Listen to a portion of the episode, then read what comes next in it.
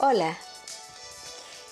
Etimológicamente, el término creatividad se deriva del latín creare, crear, engendrar, nombrar, que está emparentado con la voz crecere, crecer.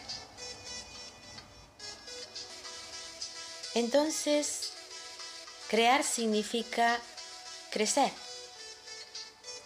En este sentido, la creatividad nos ayuda a superarnos como personas, ampliando nuestra visión y enriqueciéndola con nuevas perspectivas. Podríamos hablar entonces de crecimiento mental, de apertura.